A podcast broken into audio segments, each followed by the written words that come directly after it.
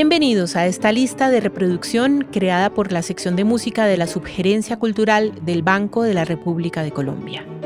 Soy María Isabel Quintero y en este episodio de la lista de reproducción Bajo la Batuta hablaremos sobre tres composiciones que representaron tendencias muy importantes en la música sinfónica latinoamericana del siglo XX. Sensemayá de Silvestre Revueltas, Paquiana Brasilera número 7 de Heitor Villalobos y Suite Estancia Opus 8 de Alberto Ginastera.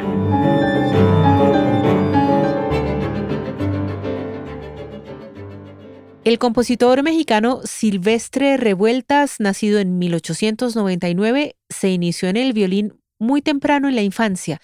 De hecho, llegó a ser un muy destacado intérprete y tuvo acceso a una formación académica sólida tanto en México como en los Estados Unidos gracias al decidido apoyo de su padre. Tras algunas tímidas incursiones en la creación musical, a los 27 años se manifestó de lleno en esta disciplina con la obra Batik para pequeña orquesta, momento a partir del cual compuso cerca de 60 obras entre piezas sinfónicas y de cámara, ballets, canciones y música para cine, hasta su prematura muerte ocurrida en 1940. Tres años antes, en 1937, Revueltas compuso Sensemayá, a partir del poema Sensemayá, canto para matar una culebra, del poeta cubano Nicolás Guillén. Guillén fue el mayor representante de la poesía negrista, también llamada poesía afrocubana, una tendencia poética que comunica los sentimientos, valores y situaciones peculiares de los afrodescendientes desde su propia perspectiva y con voz auténtica. El compositor percibió a la perfección el vínculo original creado por el poeta entre el ritmo del texto y los ritmos de la música afrocubana, elemento fundamental de la obra literaria que rige la obra musical de principio a fin. Al respecto, Revueltas decía lo siguiente. Dentro de mí existe una interpretación muy peculiar de la naturaleza, todo es ritmo. El lenguaje del poeta es el lenguaje común. Todos lo entienden o lo sienten. El del pintor es el color, la forma, la plástica. Solo el músico tiene que refinar su lenguaje propio. Para mí, la música es todo aquello junto. Mis ritmos son pujantes, dinámicos, táctiles, visuales. Pienso en imágenes que son acordes en líneas melódicas y se mueven dinámicamente. El rítmico poema de Guillén describe un ritual mágico religioso en el que un hechicero mata a una culebra, personajes que encarnan una dualidad que Revueltas constituyó como fundamento primordial para su obra, elocuente en la expresión de dos mundos sonoros contrastantes, y también se sirvió de los acentos naturales del texto de Guillén para construir el tapiz rítmico de Sensemayá. La obra comienza adentrándose en el mundo de la culebra, que está representado por el incesante y misterioso ritmo del clarinete bajo sobre una serie de golpes tenues de la percusión. De pronto, aparece el hechicero en la voz de la tuba, cuya melodía corresponde al encantamiento que el mago lanza sobre la serpenteante criatura. Quedan pues establecidas desde el principio las identidades sonoras de los dos protagonistas. A la serpiente la representan sonidos graves que sugieren un efecto hipnótico, y al hechicero lo encarnan acentos fuertes, disonancias estridentes y melodías con ritmos contrarios a la métrica de la música. La obra culmina entonando por última vez los cuatro sonidos de la culebra, sen, se, ma. No obstante su brevedad, esta obra es uno de los ejemplos más importantes de la música sinfónica latinoamericana del siglo XX. Pasemos ahora a hablar de Heitor Villalobos, gran compositor brasileño nacido en Río de Janeiro en 1887, que logró poner la música de su país en los escenarios de todo el mundo. Su formación musical fue principalmente autodidacta, aunque recibió bases fundamentales de su padre, un músico aficionado, cuando siendo aún niño empezó a estudiar violonchelo bajo su guía. A los 12 años de edad, tras la muerte de su padre, Villalobos fue acogido en el hogar de una tía pianista, amante e intérprete dedicada de la música de Bach y, en particular, de los preludios y fugas del clave bien temperado, situación que se tornó determinante para el estilo que años después construiría como compositor. Y un tiempo más allá, en 1925, Villalobos emprendió un viaje por distintas regiones de su vastísimo país a lo largo de casi siete años, conociendo de primera mano y estudiando con dedicación la música popular de los sitios que visitaba, oportunidad que operó en su estructuración artística como una escuela natural, una academia ilimitada de folclore que dotó para siempre su lenguaje de elementos propios de las ricas tradiciones musicales de Brasil. Durante los años siguientes a su regreso, Villalobos se dedicó frenéticamente a componer, logrando a los 30 años no solo un admirable catálogo de 100 obras, entre ellas dos sinfonías, cuartetos de cuerdas, dos ballets y algunas obras para guitarra, sino también un sello particular que lo haría brillar con luz propia en el mundo de la composición en Brasil. En 1923, Villalobos se trasladó a París, en donde vivió hasta 1930 en medio de un ambiente favorable, pleno de curiosidad y admiración hacia su legado único y original, diametralmente opuesto a los estilos imperantes en la Francia de entonces.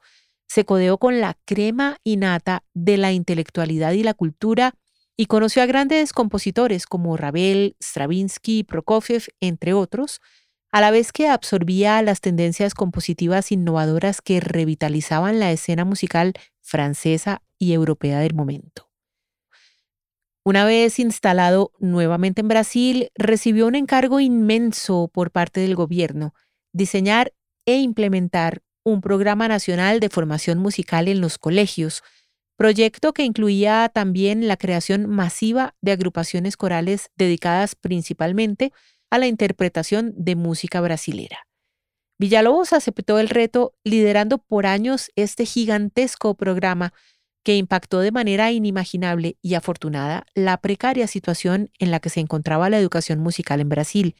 Aún en medio de las múltiples ocupaciones que el programa le implicaba, Villalobos siguió componiendo con disciplina y constancia, dando origen a obras tan conocidas como las nueve vaquianas brasileras, escritas entre 1930 y 1945 en homenaje a Johann Sebastian Bach, referente primordial en todos los aspectos de su ejercicio y en cuyo lenguaje encontraba similitudes con la música popular de su nación. La Baquiana Brasilera número 7 está escrita para una orquesta sinfónica de gran tamaño que incluye además arpa celesta y una gran sección de vientos, formato de instrumentos que contrasta con otras obras de la serie, compuestas para grupos más reducidos, como la número 1, escrita para ocho violonchelos, la número 5, escrita para ocho violonchelos y soprano, o la número 6, escrita para flauta y fagot. La número 7 consta de cuatro movimientos cuyos nombres aluden a las danzas típicas de las suites barrocas, acompañados por un nombre en portugués, recurso con el cual Villalobos ratificó el paralelo que para él existía, una vez más, entre la música de Bach y la música folclórica del Brasil. Estos son Preludio Pontello el primero, Giga Cuadrilla Caipira el segundo, Tocata Desafío el tercero y Fuga Conversa el cuarto. La vaquiana brasilera número 7 es, reiteramos, una muestra magistral de cómo Villalobos logró fusionar el estilo compositivo de Bach con la música popular de Brasil.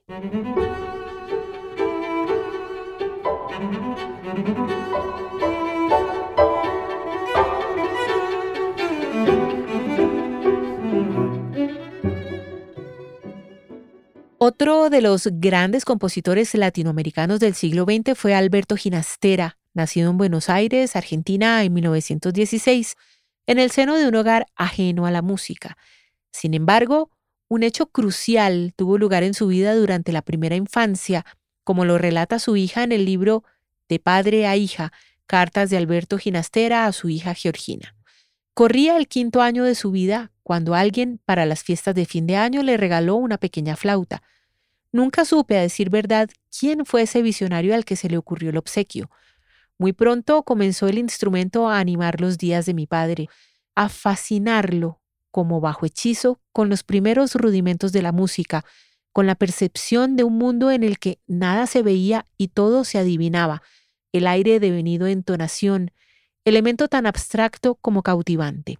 La flauta había llegado a una casa carente de música. Allí no había piano, no había guitarra ni ningún otro instrumento. Tampoco se cultivaba el hábito de escuchar música. Pero de repente mi abuela detectó una dedicación llamativa. El pequeño Alberto tocaba flauta durante largas jornadas. Era capaz de imitar melodías, copiar e inventar frases propias y establecer un tipo de conexión tan intensa con el diminuto instrumento que ella, sin poseer conocimientos musicales, supo descifrar como un verdadero don. Ginastera realizó estudios en el Conservatorio Williams de Buenos Aires y en el Conservatorio Nacional de Música y desde las primeras presentaciones de sus obras cautivó al público de su país. Pronto vendría su gran oportunidad para darse a conocer internacionalmente. Sucedió en 1941 cuando el compositor norteamericano Aaron Copland lo conoció durante su visita a Buenos Aires y además escuchó su música. El estilo, pulcritud, fuerza y vitalidad del lenguaje del joven ginastera impresionaron hondamente al norteamericano, quien decidió patrocinarle una temporada en los Estados Unidos. Estando ya en estas tierras, Ginastera compuso el ballet Estancia Opus 8 por encargo del American Ballet Caravan sobre la vida de los gauchos en las estancias de la Pampa Argentina. Para tal propósito, Ginastera tomó como referencia directa la obra más representativa de la literatura gauchesca, El gaucho Martín Fierro, del poeta argentino del siglo XIX, José Hernández. Una estancia en Argentina es una finca o hacienda en el campo dedicada a la agricultura y a la ganadería. En este escenario se desarrolla la trama del ballet, protagonizado por un joven de ciudad que, para conquistar a una mujer de la estancia, debe aprender los oficios de quienes trabajan en el lugar, los gauchos. La suite del ballet está integrada por cuatro movimientos de danza que corresponden a cuatro momentos del día en la jornada de un gaucho. El primero, los trabajadores agrícolas, está basado en el malambo, una danza del folclore argentino que solo bailan los hombres, zapateando vigorosamente al son de la música.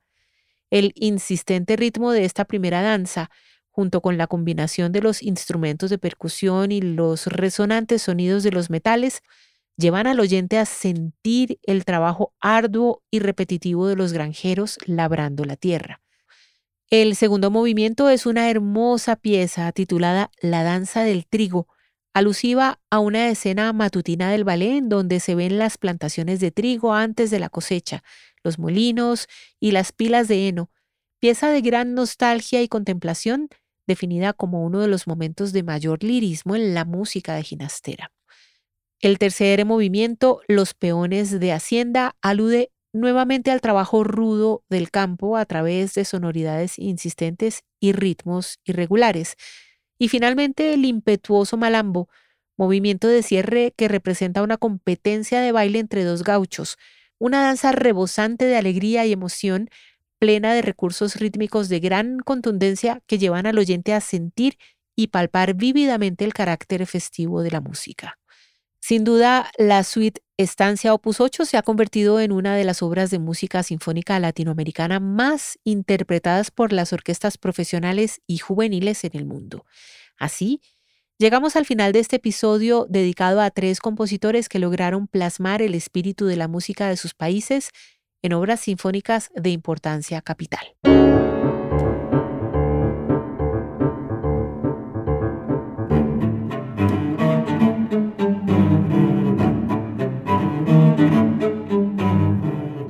Con este episodio cerramos el primer ciclo de la lista de reproducción Bajo la Batuta, disponible en la cuenta de Spotify Banrep Cultural. La investigación y selección de la música de esta lista fue realizada por Luis Guillermo Vicaría. Los estuvimos acompañando Jefferson Rosas en la edición y montaje, María Alejandra Granados en la producción y María Isabel Quintero en la presentación. Toda la actividad cultural del Banco de la República se encuentra en la página web www.banrepcultural.org en Facebook como Sala de Conciertos Luis Ángel Arango y en Instagram, Twitter y YouTube como Banrep Cultural. La música de este podcast es parte de Conversaciones, variaciones para violín, violonchelo y piano opus 32 del compositor Juan Antonio Cuellar, interpretada por el ensamble Lincoln Trio. Muchas gracias por su audiencia y hasta una próxima oportunidad.